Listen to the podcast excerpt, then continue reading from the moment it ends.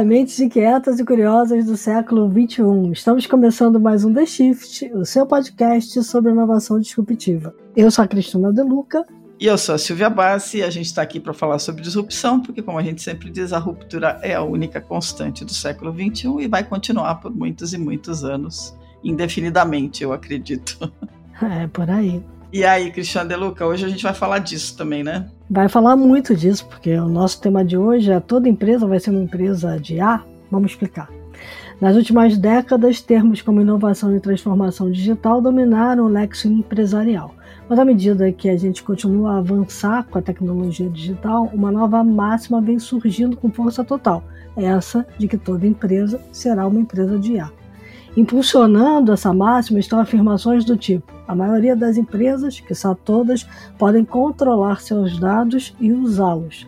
Cada empresa pode inovar mais rapidamente, construir produtos melhores e operar com mais eficiência, agregando dados e IA às suas operações. Muitas empresas podem construir a sua própria IA. Será que isso é verdade? depois do software engolir o mundo, a IA está engolindo o software, o que, é hype, o que é a realidade nesse cenário que a gente pode esperar uh, para 2024, né? E como se preparar, porque de fato pode mexer os ponteiros dos negócios. Então, hoje a gente está recebendo novamente aqui o Evandro Barros, CEO da DataH, alguém que a gente pensa em ouvir sempre que o tema é IA e para conversar muito sobre essa questão de que 2024 pode realmente ser o ano de produtos de IA, como várias consultorias estão falando. Então, seja bem-vindo, Evandro. Opa, obrigado. Sempre um prazer, né? É, ah, essas nossa. conversas são sempre muito boas. ah, Evandro, eu queria que você se apresentasse um pouquinho, falasse para nossa audiência quem você é, o que é da Pagar, é, e já vou jogar uma bola para vocês. Você, o que, que você concorda dessa nossa abertura? Como é que você está vendo esse cenário da IA daqui para frente? Legal. Bom, sou Evandro Barros, CEO da DataH. Meu trabalho hoje ele é muito focado em termos de estratégia empresarial para adoção de IA. Então, a nossa companhia não só ajuda empresas nessa estratégia, mas cria todo o núcleo necessário para que isso aconteça. Então, existe a mão de obra necessária, arquitetura, hardware, enfim, tudo que as empresas precisam, elas acabam encontrando num único lugar e é isso que a gente fornece para é, grandes grupos corporativos do Brasil e fora do Brasil também. Hoje eu atuo no Canadá é, em duas frentes, uma delas dentro do nosso instituto, I2A2, no qual a gente promove treinamentos e, e upskilling do pessoal, ou seja, atualização profissional. E também agora criando programa, né? Eu estou escrevendo um, novo programa educacional do Georgian College, que é um programa de formação em lideranças de IA que vem ao ar aí o ano que vem. É, o Georgian College é um dos cinco maiores colleges do Canadá. Eu tô, sou responsável pela criação desse programa junto a eles. Muito legal. Sobre a questão de que toda empresa vai ser uma empresa de IA, eu acho que não. Eu acho que não. Porque o que, que acontece? A gente precisa diferenciar de quais empresas a gente está falando. Então, assim, toda empresa vai usar IA? Vai, querendo ou não. Uma porque os produtos vão vir com, com IA, já estão, e aí se você quer comprar ou não, tanto faz. É, já vai estar tá embutido. E aí faz parte como é o celular. Se você quer ou não, a sua câmera ela, do celular ela já é cheia de IA, né? Por isso que ele tira foto. É, então não é uma opção, é uma imposição. Uhum. A gente pode dividir em dois tipos de empresas. Empresas que vão usar IA para melhorar seu processo, eficiência, economia de departamentos, etc e tal, numa espécie de transformação digital, talvez um pouco mais acelerada e mais estruturada graças à IA, ou seja, com menos empecilhos. Esse é um tipo de empresa, e esse tipo de empresa ela pode usar, por exemplo, ferramenta de terceiros. Então, o dado dela em si não é tão preocupante, porque ela grande parte do, do processo vai ser feito por ferramentas vendidas aí por Microsoft, por qualquer marca, qualquer branding que tiver por aí. A segundo tipo de empresa é o que a gente chama de smart company. Esse é o tipo de empresa que quer criar o que a gente chama de ciclo virtuoso da IA, que é mais dados eu tenho, melhor fica o produto, melhor fica o produto, mais clientes eu tenho, mais clientes eu tenho, mais dados eu tenho. Uhum. E aí o ciclo começa tudo de novo. É o caso que a gente tem com rede social, com é, algumas aplicações, etc e tal. Essas empresas chamadas smart companies, essas vão ter que fazer um investimento considerável para transformar os dados delas em solução em dinheiro, né? Agora, 2024 é o momento disso? Provavelmente sim. 2023 foi a euforia. Uhum. Nossa, chat GPT, maravilhoso. Que lindo. Meu Deus. Vai, vou, perder, vou, perder, meu emprego. Ai, meu Deus, vai criar emprego. Vai com emprego, meu Deus do céu. Não, não, não. Aí que acontece? Um ano depois vem o momento da realidade. É. As empresas vão tentar incorporar essa tecnologia é, nos seus processos, vão, vão tentar incorporar essa a tecnologia nas suas soluções, e aí vem um momento que é o momento Karate Kid, a hora da verdade, né? Vai ser uma decepção ou não? Porque existe uma, uma questão que tem nas empresas que há muita há muito otimismo sem conhecimento. Isso. E esse é um problema muito grande. Então, assim, a tecnologia ela é fantástica, é, vai melhorar? Vai. Funciona para o seu processo? Não sei. Uhum. Uhum. E esse é o grande problema. Hoje a gente, com Large Language Models, como o ChatGPT, a gente tem N problemas. Que se acontecer com a sua empresa, eu não sei nem se você tem liability, né? Esqueci a palavra em. é, se você tem o jurídico uhum. para manter a consequência daquilo, porque você está usando. Você vai culpar o OpenAI sendo que você é que entrega o produto lá na ponta, você vai dizer que é dela, você vai passar o jurídico, falar, não, não, processo eu não, processo é ela lá. Ó. Então, assim, como é que vai ficar isso para a sua empresa? Tipo, você já explicou para o seu jurídico isso? Uhum. Entendeu? Então, assim, existe uma série de problemas que a gente tem hoje em dia que as empresas, é, no excesso de otimismo, passam por cima. Sim. Entendeu? Então, eu acho que 2024 é o momento da hora da verdade, para bem ou para mal. Pode ser assim, mais otimismo ainda, como pode ser é, pensando bem, não é como a gente pensou, né? Então, assim.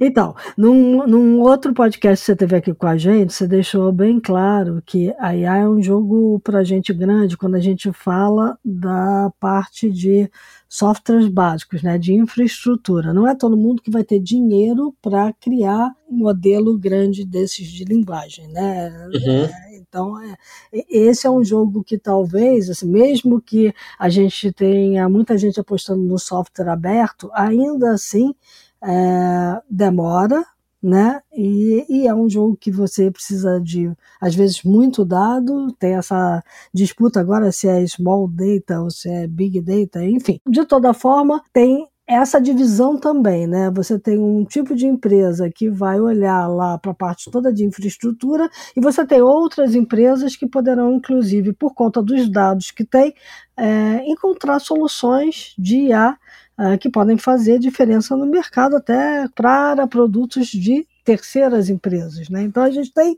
a gente está tendo uma estratificação aí, né? Como a gente teve na época do software.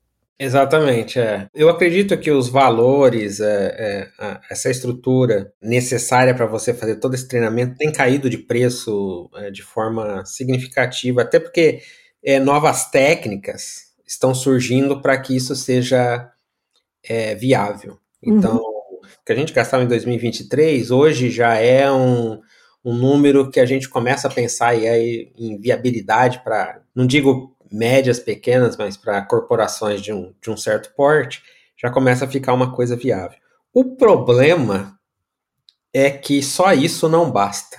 Uhum. Ontem eu estava discutindo com o pessoal, é, inclusive até fiz uma publicação no LinkedIn sobre isso, que enquanto o problema das empresas for processo, for governança, for dados, você pode criar o GPT 50 que, não, vai, fazer diferente. Que não vai fazer, não vai selecionar.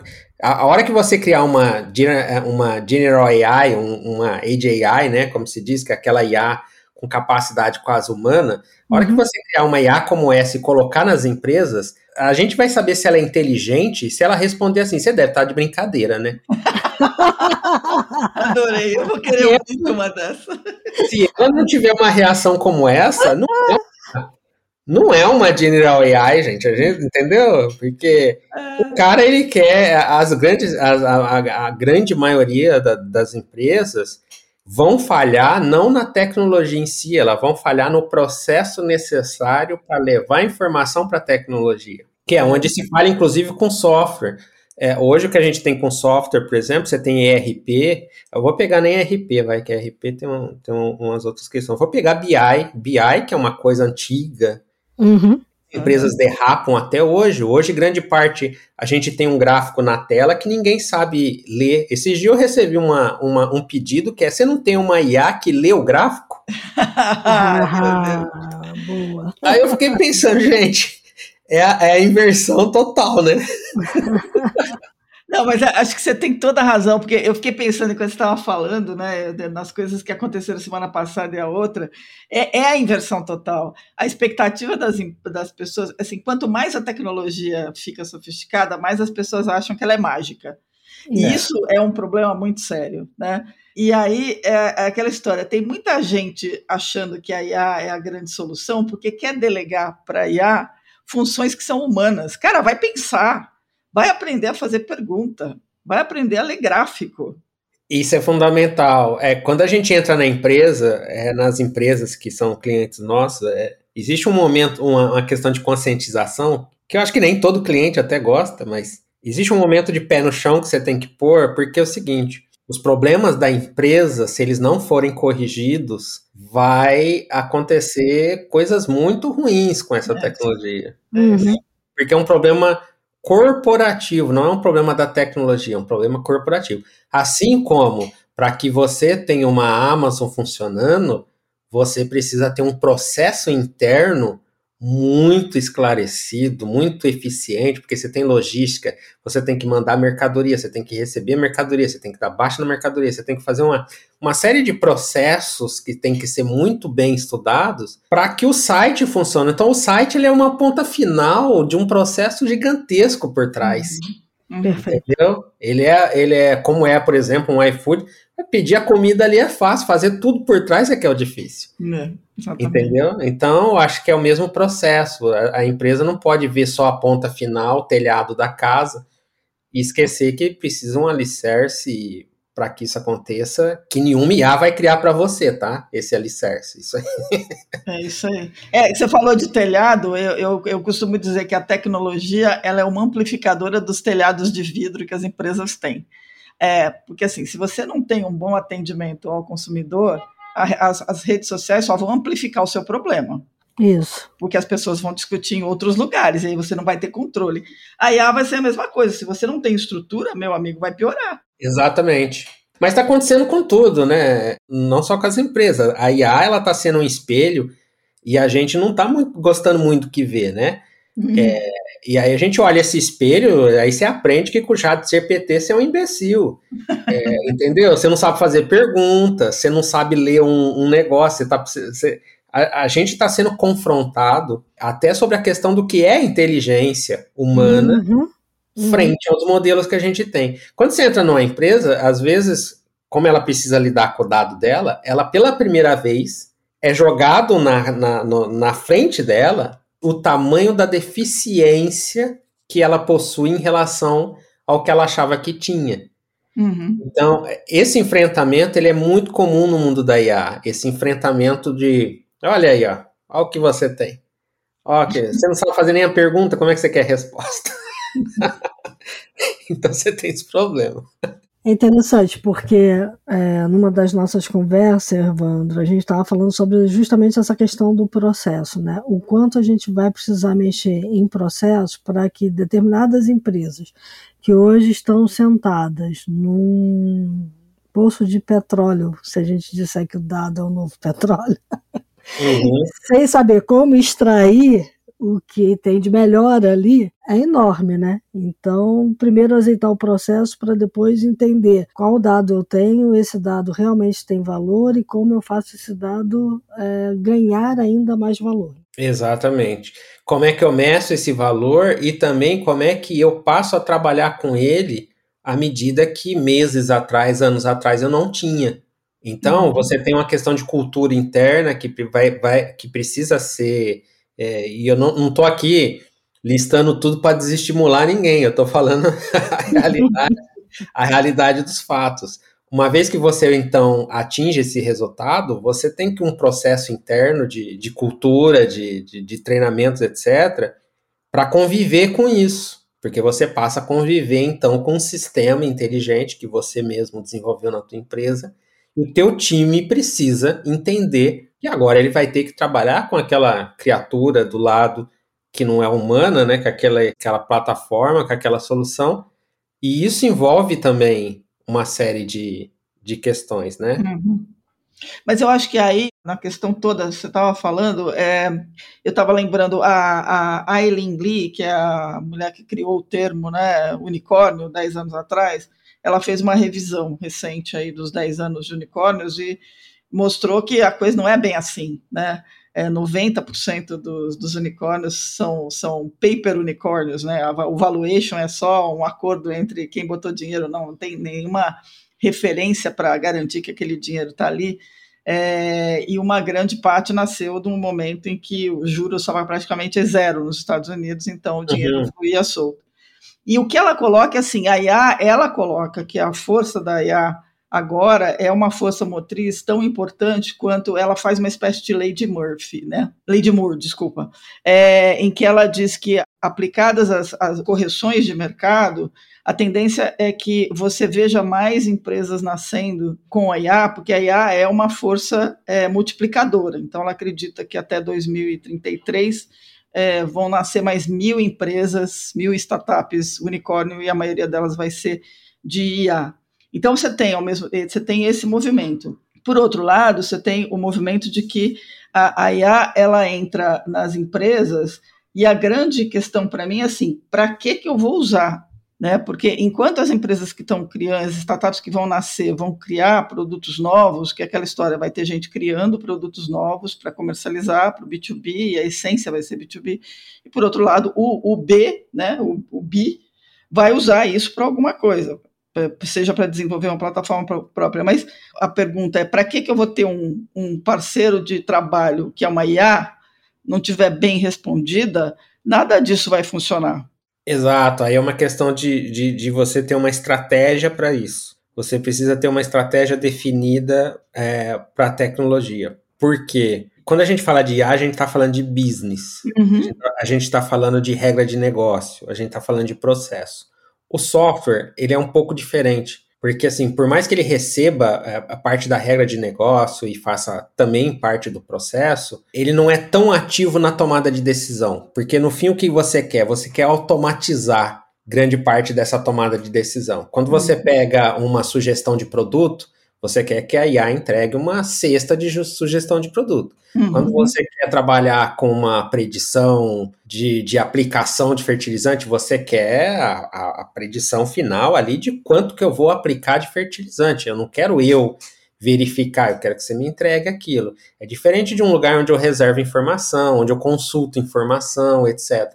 Uhum. Então, o modo como, como a IA atua nas empresas é de um modo muito ativo, né? E uhum. proativo, que é isso que se espera, diferente do que é o software. O que exige uma cultura diferente. Porque o modo de quando você inclusive uma cultura de validação, que é que o que poucas empresas lembram é que IA não é constante.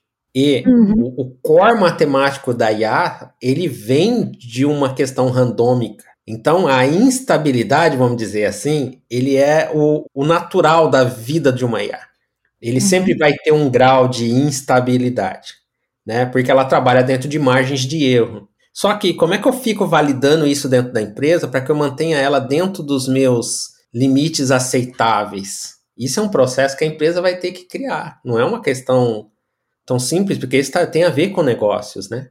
Uhum. E se eu vou mudar o processo por conta de uma legislação, como é que isso impacta o meu algoritmo que já está na ponta final? Sendo que a legislação mudou, eu não, eu não, computava isso quando eu criei aquele modelo e agora eu preciso ter informações que não existem mais ou tenho novas informações que a lei impôs. Então, é uma série de preocupações que o software não necessariamente traz, porque eu posso abrir um campo ali, uma janela e pronto, agora você coloca aqui. Ah, formulário, aumenta mais uma pergunta no formulário. Pronto, tá aqui. Na IA não é tão simples. Uhum. A ligação na IA é uma coisa um pouco mais complexa.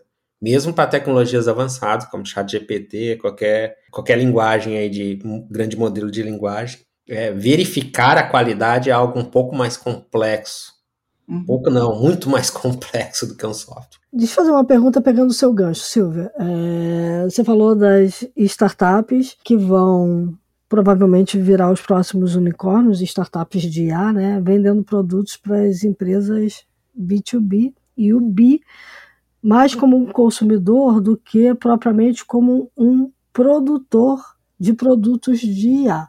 Aí a, a pergunta para o Evandro é a seguinte: não vai chegar um momento em que talvez eu, empresa que desenvolvi um produto de IA para resolver o meu problema, acabo descobrindo que ser o fornecedor daquele produto de IA para mim é um negócio mais rentável do que continuar no mercado que eu estava?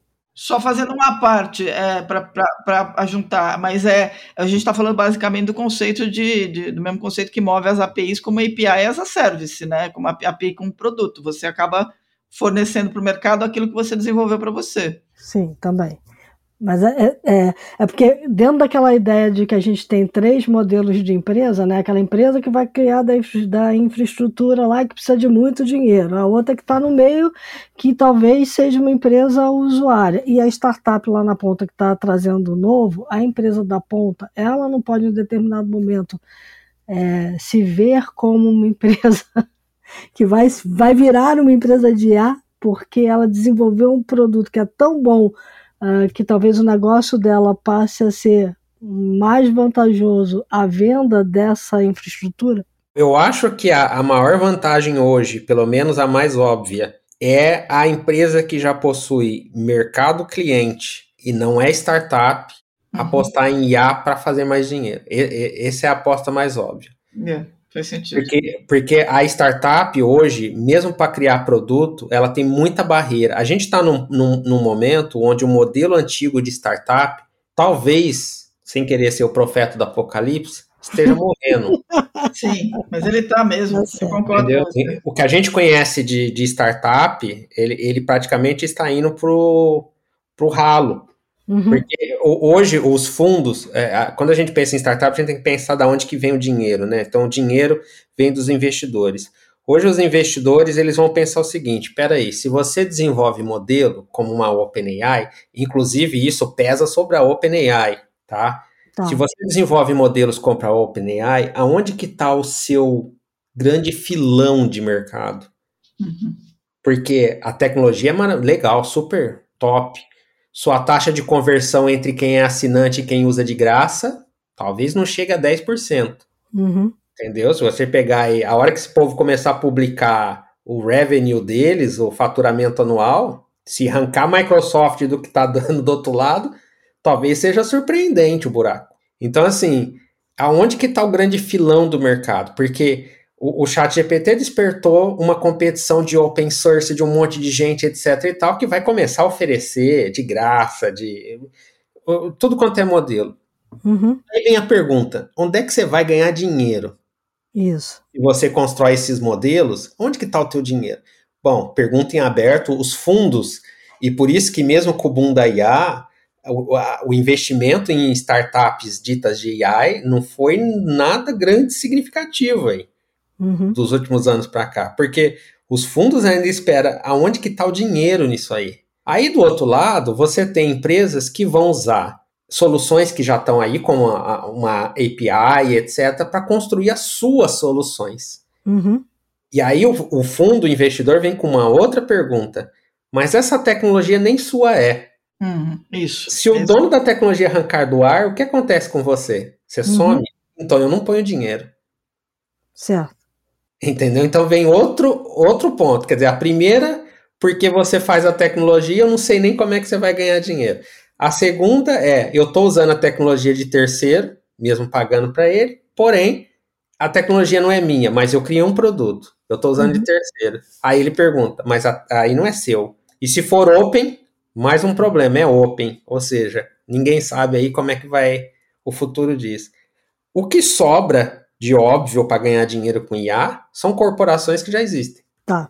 Que é o caso, por exemplo, de uma Bloomberg GPT, que criou lá sua, seu GPT para o mercado de investimento e com certeza vai fazer um caminhão de dinheiro vendendo a sua, o seu modelo de linguagem, porque a Bloomberg tem uma base gigantesca e provavelmente pouca gente vai conseguir construir algo como a Bloomberg. E tem um segundo movimento, à medida que você desperta para isso, você começa a fazer como é o processo que está rolando agora nos Estados Unidos, que é o meu dado você não usa.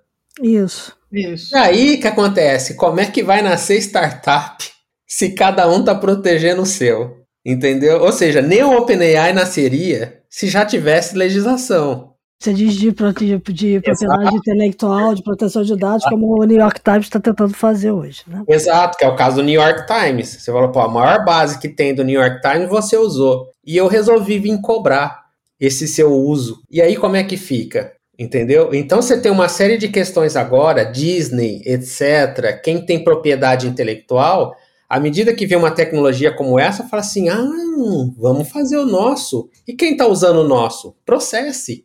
Uhum. Entendeu? E assim vai ser um, um, um feudo é, de dados, entendeu? Que cada um vai fazer isso. E quem sai ganhando é quem tem mercado, cliente, tempo de, de mercado, é, conhecimento, esse sai ganhando absurdamente, entendeu? Mas aí a gente volta naquela questão de que o dado é. Você escreveu um post no, no, no LinkedIn que eu até usei a sua frase numa apresentação que eu fiz para um grupo de CIOs, que é as, pessoas, as empresas estão sentadas numa mina de ouro e não sabem.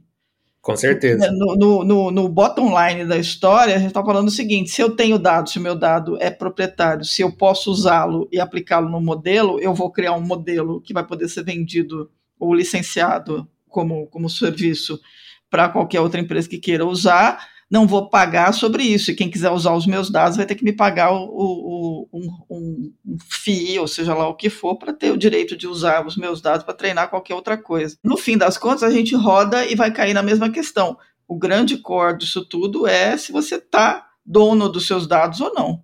Exatamente. E a hora que você desperta é, com isso, ou seja, nem toda empresa acordou para isso, mas à medida que mais e mais e mais empresas acordam para isso, a busca por uma legislação de proteção disso, seja lá onde estiver, vai aumentar, porque é uma questão uhum. de interesse.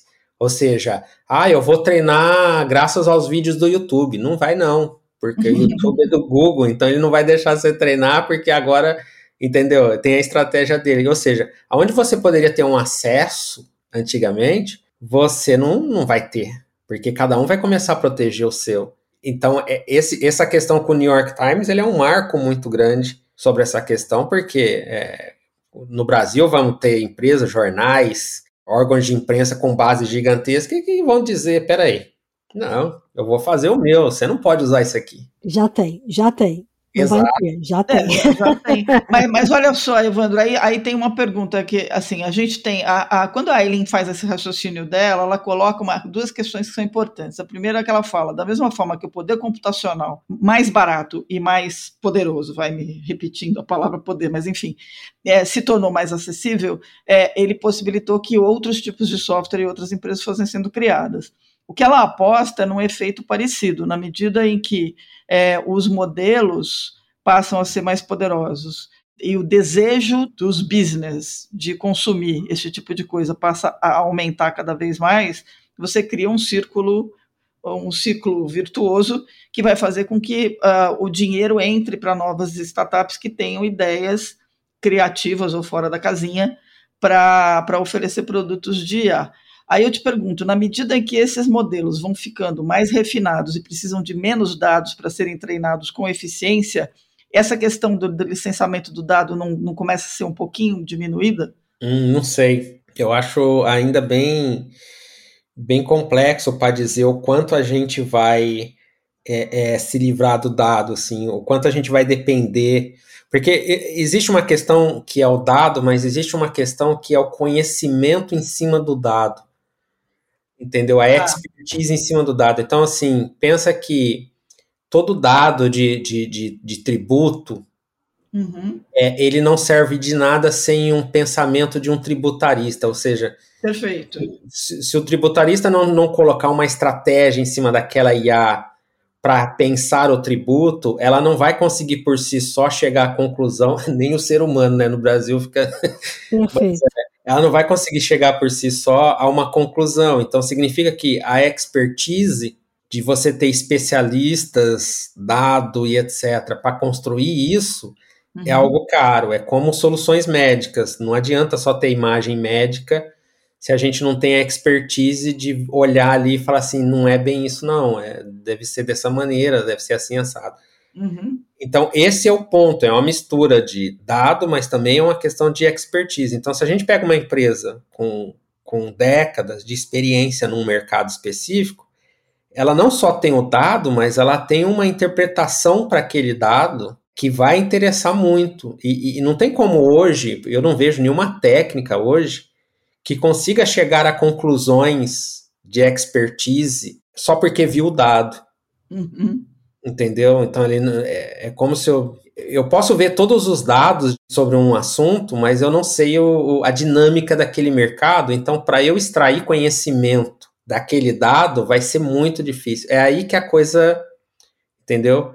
Mas, uhum. de qualquer maneira, assim, assim a, gente, a gente vai ter mais acesso, esse ciclo que você comentou, acho que faz bastante sentido. Ainda é uma incógnita da onde que vai vir essa, qual que é o ciclo do dinheiro, ou seja, como é que, uhum. como é que se constrói esse, esse dinheiro aí, esse, essa vazão startup, B2B, etc. Como é que vai ser isso? Ainda é uma incógnita. Uhum. O que parece hoje mais óbvio e claro é que a coisa inverteu, né? Porque antigamente era assim, antigamente, estamos falando dois, três anos atrás.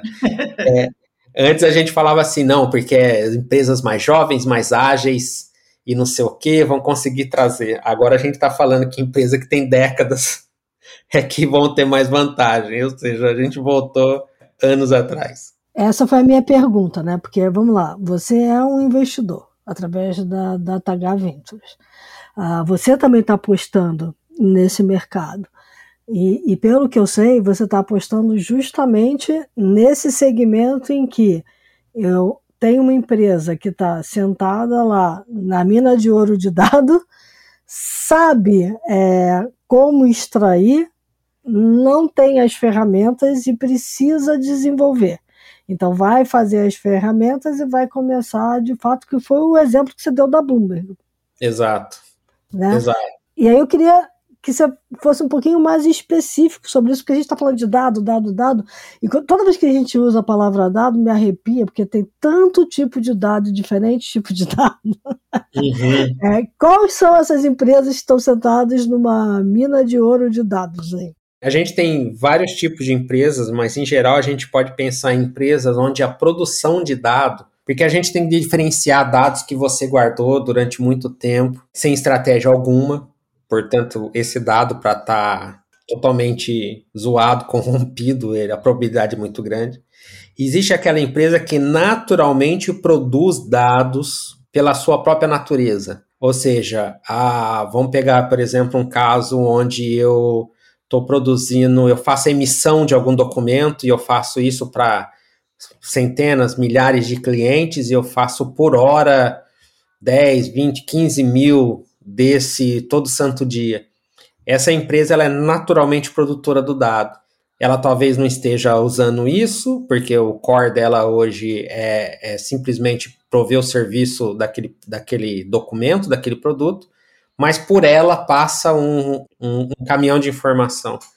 Então, algumas empresas elas estão, elas possuem o tempo delas, mas elas também estão sentadas em cima de uma produção de dado muito grande. Ou seja, todos os dias entra uma quantidade de informação de dados muito grandes. O que é talvez menos provável em algumas empresas de serviço, por exemplo, onde o fluxo de informação não é tão é, grande todos os dias, você faz um, um projeto que dura meses, e aí esse projeto gera uma documentação, enfim, a natureza dessa empresa é, é diferente. É, outras empresas não, elas trabalham com a geração contínua, querendo ela ou não, seja de uma simples nota fiscal, que ela processe 5 mil notas fiscais dia, seja qualquer outro tipo de informação, então ela tá, essa está sentada dentro do, em cima do pré-sal. Vou dar um exemplo para ver se eu entendi. É, vou usar as, as, empresas de maquininha, tá? Que vendiam POS. Em tese, elas têm uma produção enorme de dados, porque ela sabe exatamente o volume de comércio por região.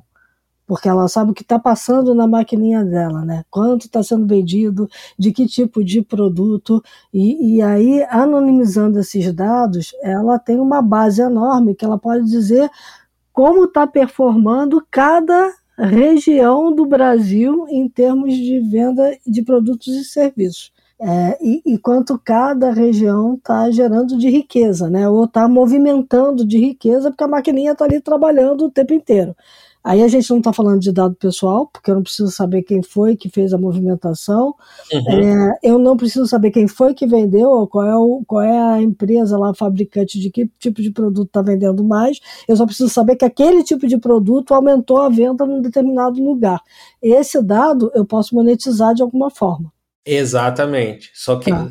veja que nesse exemplo, gerar o dado é natural do processo dessa empresa. Uhum. Ou seja, tá.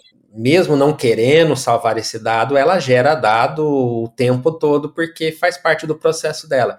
É uhum. diferente de uma empresa onde você tem uma coleção de dados acumulados durante décadas, porém, gerar esses dados não é um processo natural dessa empresa, é um uhum. acúmulo de dados que ela possui e, portanto, ela tem uma base significativa.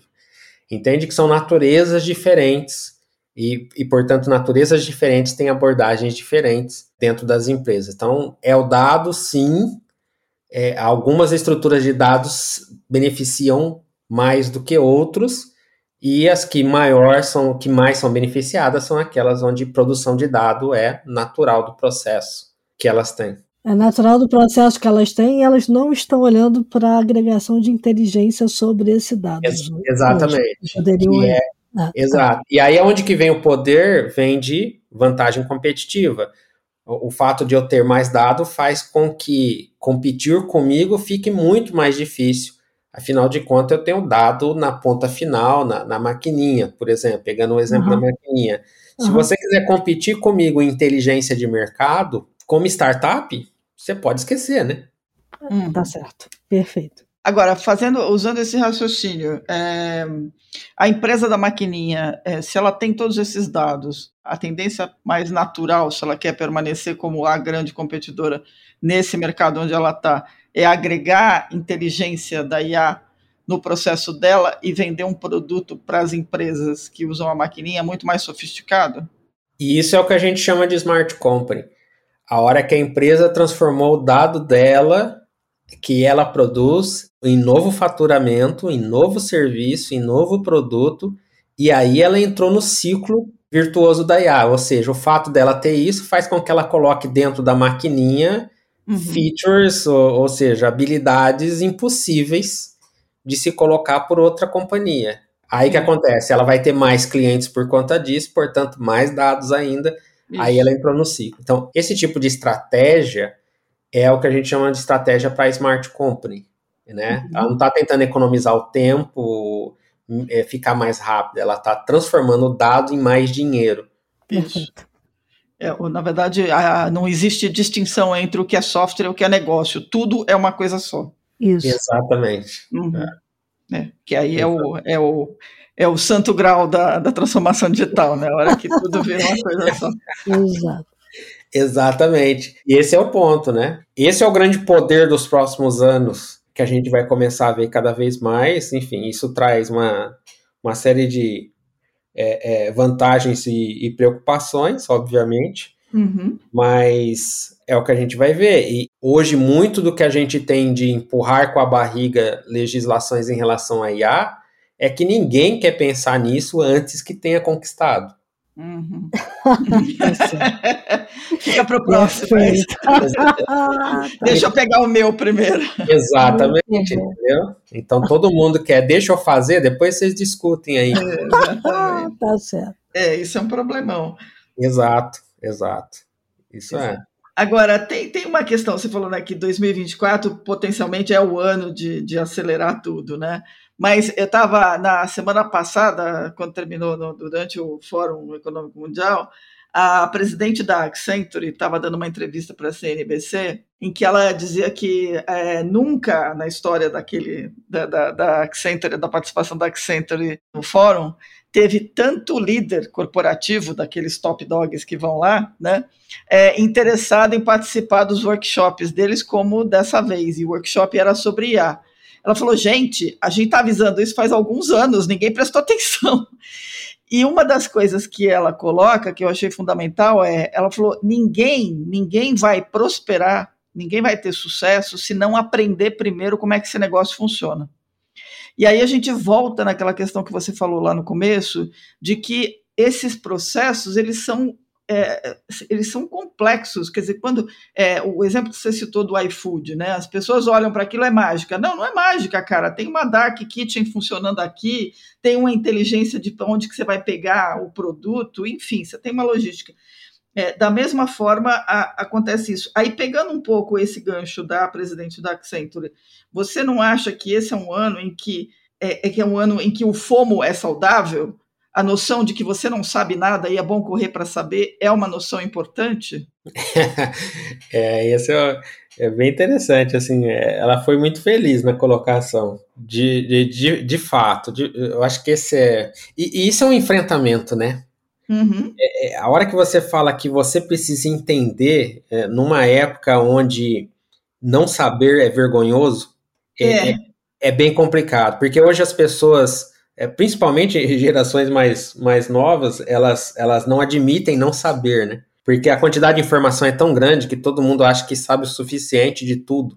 Uhum. É, então, você precisa ter essa consciência de que você não entende aquela tecnologia e precisa entender. É fundamental o entendimento. É, é fundamental entender por que funciona, como funciona e no que é bom uhum. e no que é risco se você quiser colocar aquilo na sua corporação. Então, assim, essa, esse entendimento do. A gente faz muito isso, né, com, com, com os clientes de treinar. É, você precisa treinar, você precisa entender, é, é, traduzindo, obviamente, para a linguagem do, do executivo, mas você precisa entender como isso funciona, como é, porque é, é inevitável, assim. E entendendo como funciona, você vai pensar melhor em estratégia. Né? E, acho, e acho que aí a gente tira da equação esse pavor de que a IA pode tirar o emprego, porque tem um ponto que você falou que eu achei sensacional, que é isso. O dado sozinho, sem aquela pessoa que entende muito daquele processo para interpretar, ele não serve para nada.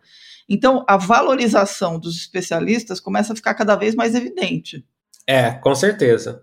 E, e a gente já vê isso. Por exemplo, se você pegar é, como jornalista se você deixar o, o chat GPT fazer um texto, você, como jornalista, vai avaliar aquele texto vai falar assim, nossa, que fraquinho. Porcaria. É, é, falar assim, nossa, que vaziozinho, tá bem? Parece um estudante de, isso. de, de uhum. coisa tal. Você vai pensar isso. Se você começa a, a, a usar muito o chat GPT e começa a desenvolver suas técnicas, o fato de você escrever bem como jornalista vai começar a vir textos no chat GPT que no meu não aparece. Isso. Sim.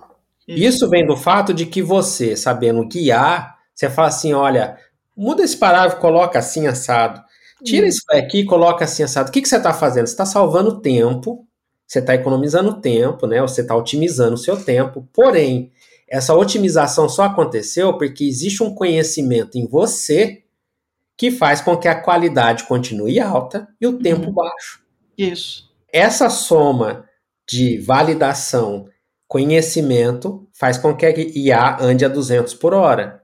Se você não tem esse conhecimento, você vai conseguir alguma coisa, sim, porém o resultado é muito mais raso do que o outro. Isso vai acontecer o tempo todo. Então, quando a gente está falando de IA especialista dentro de uma empresa, a gente está falando de um corpo de conhecimento dentro da empresa, de funcionários, de, de gente que sabe o que está acontecendo, de gente que tem tempo lá dentro, de, de uma, um corpo de conhecimento para treinar isso que é, é significativo. Uhum. É, entendeu? Então é uma questão humana por trás e por isso que o modelo fica tão, tão bom, né? Porque você uhum. tem um, muito da, da, do fine tuning ali, da equalização humana para fazer isso. Como é o caso de, de um jornalista com o chat GPT. O texto é outro, cara. É. é, desde que esse jornalista também olhe para a IA com olhos de quem sabe o que ele está fazendo. Exatamente. E aí a pergunta para você é exatamente essa, né? Você que está lidando com a parte educacional também. Eu acho que a gente está num momento que é um ponto de inflexão em que é, todo profissional que detém essa base de conhecimento, principalmente de processos, de como ele chega numa determinada informação, ou de como ele constrói a forma de entrega de uma determinada informação, para pegar o exemplo do jornalista que você deu, é, também vai precisar se aculturar em como utilizar a IA. E quem está desenvolvendo a IA também vai precisar se aculturar em outras bases de conhecimento e na própria IA que está mudando para caramba. Esse é o momento que a gente está. É o que o, que o AJ Agraval, no, no livro dele, no Power Prediction, fala de between times, né? A gente está uhum. num, num momento que não é o momento da adoção da tecnologia, ou seja, ainda não veio a solução que só nasceria porque a IA existe. Tá. É, hum. a solução de massa, vamos dizer assim. O que, que quer dizer, né? Seria, por exemplo, a gente teve o iPhone, aí o iPhone, nossa, legal, olha o iPhone, o primeiro iPhone. Porém, levou cerca de quatro anos, cinco anos, para que a gente tinha uma solução como o Uber, ou seja, que só existe porque tinha um iPhone. Uhum. A gente não, você não consegue pensar o Uber entrando num website para fazer, não faz sentido. O Uber funciona porque existe um aparelho dentro do carro.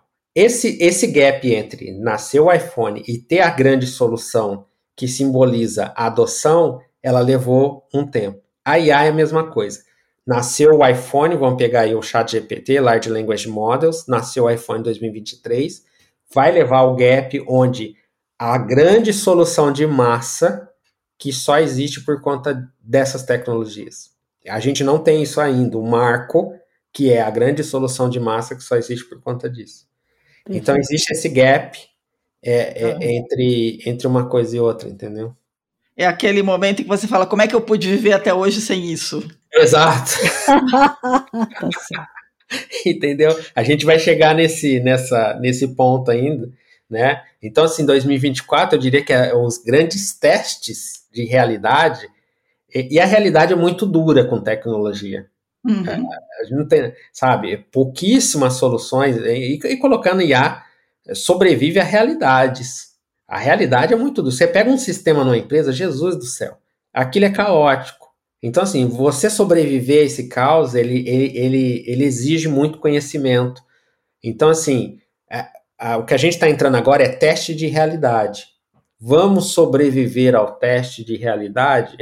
Vamos descobrir se os, os, modelos de linguagem vão sobreviver a testes de realidade, que é quando eles vão para mercado e e estão embutidos dentro de outras coisas, trabalhando é. de forma oculta.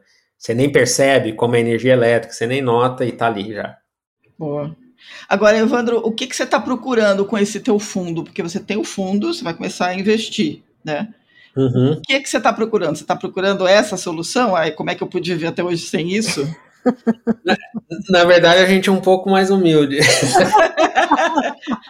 mas vai brotar alguma coisa desse tipo, não? É, a gente acredita nesse movimento, mas o que a gente está buscando agora são essas empresas, inclusive startups, que processam e passam por ela dados, mas elas não têm condição de competir com IA. É, esse é o cenário que a gente está hoje. Ah, ou seja, que legal. Isso, ela passa dados, ela processa. A gente já conversou com algumas que passa por conta de ela tomar conta de processos críticos, elas recebem volumes gigantescos de dados. Elas, elas fazem isso, esse é o dia a dia delas, porém, não tem time, não tem hardware, não tem dinheiro, não tem estrutura nenhuma para transformar aquilo em potencial. Essas empresas é o que a gente está caçando. Essas empresas é o que a gente acredita que o que falta para ela é um fermento nesse bolo todo aí para ela ficar muito mais poderosa. E aí sim, aí a gente começa a ter as soluções que a gente pode não viver sem. Quer dizer que você está investindo em criar smart companies. Exato. Tá. A gente tem pouquíssimas empresas que são focadas em modelos por ela mesma, são lá, praticamente laboratórios, como é o que a gente tem, é, algumas que desenvolvem modelos. Esse não é o foco nosso, assim, a gente não, não consegue entender ainda como é que essas empresas vão fazer o, o faturamento delas de fato uhum. é, vingar. A gente não tem nenhum caso hoje de só de API a empresa se tornou uma gigante. A gente não tem esse case. Isso ainda é um campo aberto de como é que essas empresas vão se virar. Porém, as empresas que têm a segunda venda, ou seja, eu já tenho o cliente, e se eu tivesse mais alguma coisa eu vendia para ele de novo, Isso. a gente está falando de uma carteira que já está ali, né? É só ir lá e vender mais uma coisa para ele. Esse, essa é a empresa que a gente está atrás, entendeu? Muito legal. Maravilha. Não, eu, eu tô aqui é, maquinando só de como uma smart company também dá o próximo salto, mas acho que isso é para daqui a um ano a gente conversar. Aí aquela história de como é que eu pude viver até hoje sem isso. Isso, mas... né? exatamente, porque é, eu acho que simplesmente virar uma smart company não é tão simplesmente assim, né? exatamente. já demanda, já demanda um esforço grande e, e, e, que não é só o dinheiro, viu, Evandro? Eu acho que aí você está investindo também muito de o que o pessoal chama de smart capital, né? É, tem muito do teu conhecimento também e tem muito da tua possibilidade de formar gente, porque eu continuo vendo um, um gargalo enorme em recursos humanos. É, exatamente. É, isso, é, isso, é um, isso é um buraco gigante que a gente tem hoje essa questão de formação, mas é tá, tá correta a sua leitura, assim. É, envolve várias coisas. Envolve, e, e, de fato, só, só criar uma smart company não é só é, criar uma smart company, é bem, é bem. Existe uma complexidade aí a ser feita, mas enfim. Acho que esse é o caminho que a gente. melhor caminho que a gente tem agora. E quantas smart companies vocês vão tentar criar? Como é que tá essa chamada? Cara, a ideia nossa é ter aí é, pelo menos cinco anos, né? É... Cinco, cinco a dez. por ano. Cinco a dez, por, ano. ano. Exatamente, tá. é. De smart sendo criados. É, isso vai depender de uma série de coisas. A gente está sempre antenado na tecnologia, nas tecnologias que saem, enfim, focando aí na produção de dados. E a gente agora está focado em Brasil nesse momento, mas deve expandir isso nos próximos anos, então esse número talvez aumente. É porque você está junto com o governo do Canadá nisso também, né? O, o, o Canadá tem umas coisas muito interessantes, porque ele olha para determinadas brechas de mercado e voa, mergulha. Foi assim com o blockchain. Está sendo assim com o IA também, né? Exatamente, é, é. Muito bacana, muito bom. Não, eu tô aqui, tô só, tô só pensando aqui é, que as empresas tinham que acordar. Depois dessa conversa toda que a gente teve, fica a dica e descubra como é que você pode ser uma smart company. E aí, essencialmente, eu acho que a questão toda está nesse negócio. Para mim, esse é o ano do FOMO e do FOMO saudável. Se você não, não descobrir de vez que você não sabe nada, até sobre os, os próprios processos, você não avança. É isso aí. É isso aí. A gente está aqui. Eu tô com FOMO. então fomos. Olha, olha que a gente teve uma visão aí alguns anos atrás. Né? É, pois é, a gente, a gente, o nosso, o nosso, o, tá, a gente tá brincando, vou brincar aqui agora, mas o nosso pitch é que é porque a, a The Shift ela, ela pode ser muito importante porque por mais que as coisas aconteçam, o percentual de pessoas que não sabem ligar pontinhos e não sabem entender contextos vai continuar o mesmo. É verdade, é. Eu, eu acho que as boas perguntas é, é, é, fundamental você. A gente se preocupa muito com a resposta, mas gastar tempo com a pergunta é muito importante. Eu acho que o trabalho que, o, que vocês fazem é justamente isso, gastar tempo com a pergunta certa. É, tem que ser. Como dizia o Rio, que love the questions.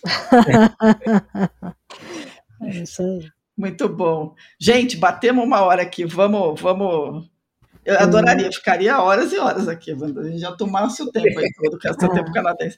É, vamos passar para as dicas para os nossos ouvintes e ouvintas? Os insights, vamos lá. Os insights, vamos, vamos lá.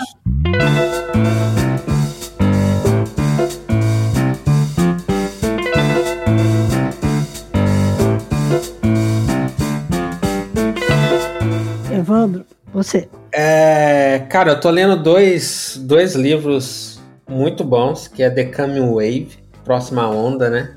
Uhum. E faz uma análise sobre a, a, a, o cenário que o, que o mundo está agora em termos de tecnologia. Ele, é, ele foi escrito por um dos fundadores da DeepMind, é, que é aquela empresa comprada pelo Google, enfim, que fez o AlphaGo, etc e tal, que é o Mustafa Soleiman. Uhum. Então é um livro é um livro bom e assim te deixa pensando muito assim, porque ele traz umas coisas que realmente é impactante de ficar pensando. E o outro que eu sempre é, é, indico é o Power Prediction, Poder de Predição, que é do EJ Agraval. Na verdade, tem mais gente junto, mas o EJ Agraval é aqui de Toronto. E é, para mim é um dos caras mais geniais em termos de estratégia de AI é, no mundo atual. Faz parte do board da, da, da OpenAI também, enfim. É, ele é um cara fenomenal. Então, assim, são dois livros que vale a leitura. Muito bacana. bacana. Boa. Eu vou dar uma dica aqui é de um filme que eu vi essa semana, que para mim é, é, é, um filme muito divertido, que vale a pena, que chama-se Dump Money, que foi traduzido de uma forma muito ruim para o português em Dinheiro Fácil.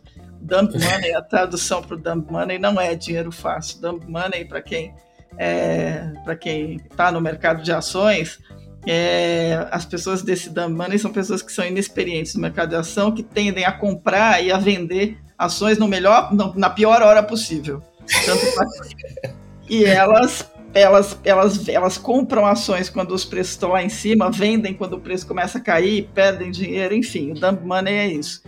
O, o filme é a história, né? Não é um documentário, porque é um filme que tem o Seth Rogen, tem é, um monte de gente legal mas a América Ferreira trabalha também e está sensacional, que é a história do, de como um grupo de outsiders do mercado é, de Wall Street resolveu passar a perna naqueles grupos de investidores grandes que apostam na queda né, de, de, de ações, que eles ganham quanto mais a ação cai, é, que eles conseguiram fazer quebrar praticamente duas grandes empresas, fazendo com que as ações da GameSpot é, subissem vertiginosamente, né, comprando, insistindo em comprar uma ação que era considerada por aqueles grupos como uma ação quase morta, né, zumbi praticamente. E a história é muito sensacional. Então isso gerou, foi, foi o grande barulho do final de 2022.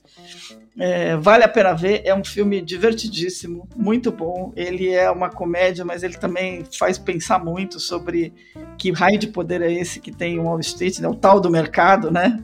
Uhum. Que, que, que é esse mercado que faz e desfaz e por que que o mercado de ações ainda é uma coisa muito distante das pessoas comuns, né? Uhum. E se blinda contra isso. Então fica a dica, Dumb Money tá para alugar, tá, tá disponível. Eu assisti alugando pela Amazon, é, pelo, pelo Prime Video, mas eu acho que tem outras formas de assistir. No Google Play também tem. E na Apple TV, quem tem Apple TV também pode alugar. Então fica a dica aí. Legal. Bacana.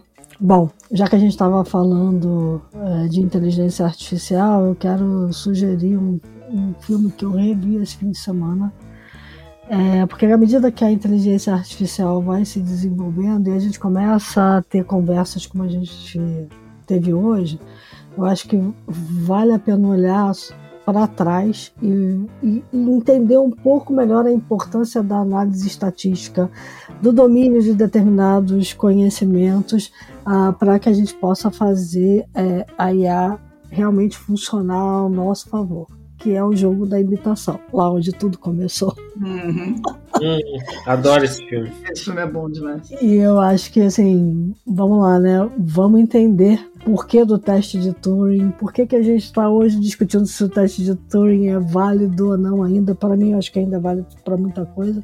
Apesar do próprio Mustafa é, agora no Fórum Econômico Mundial dizer que o teste de Turing para ele agora era fazer a IA virar um co-founder, um CEO de uma startup. então, você vê que a gente, assim, as coisas não estão no ar à toa, né? as coisas uhum. estão caminhando, e aí todo mundo tem que ficar ligado. Então vamos lá ver, né? Vamos olhar um pouquinho para o retrovisor e ver como tudo começou. E aí, nessa vibe de olhar para o retrovisor e ver como tudo começou, também quero indicar aqui é, a minissérie sobre o Betinho na ah, Globoplay. Porque no dia 18 de julho de 2025, o Alternex, que foi o serviço de comunicação, o primeiro provedor de serviços de internet brasileiro, e nele foram plugados muitos outros provedores de acesso que começaram a prover o serviço comercial de internet aqui no Brasil, depois de todo o esforço do próprio Base para conectar as ONGs e da, da RNP para conectar a comunidade acadêmica e científica, né? Então, assim, o Alternex é um marco está completando 35 anos. E o filme, a, série, na verdade, tem um capítulo específico. É, eu estou olhando para uma foto aqui do Betinho do Carlos Afonso e do Marcos Arruda, que está reproduzida na série, uh, porque mostra a essência do que um serviço de comunicação baseado na internet é capaz de fazer. A gente perdeu essa essência, né? A gente hoje fala muito sobre desinformação e a gente devia olhar lá atrás também e ver como a informação através dessas redes é uma ferramenta poderosa e importante. Então, a dica da minissérie sobre o Betinho no Globoplay. Fantástico, muito bom.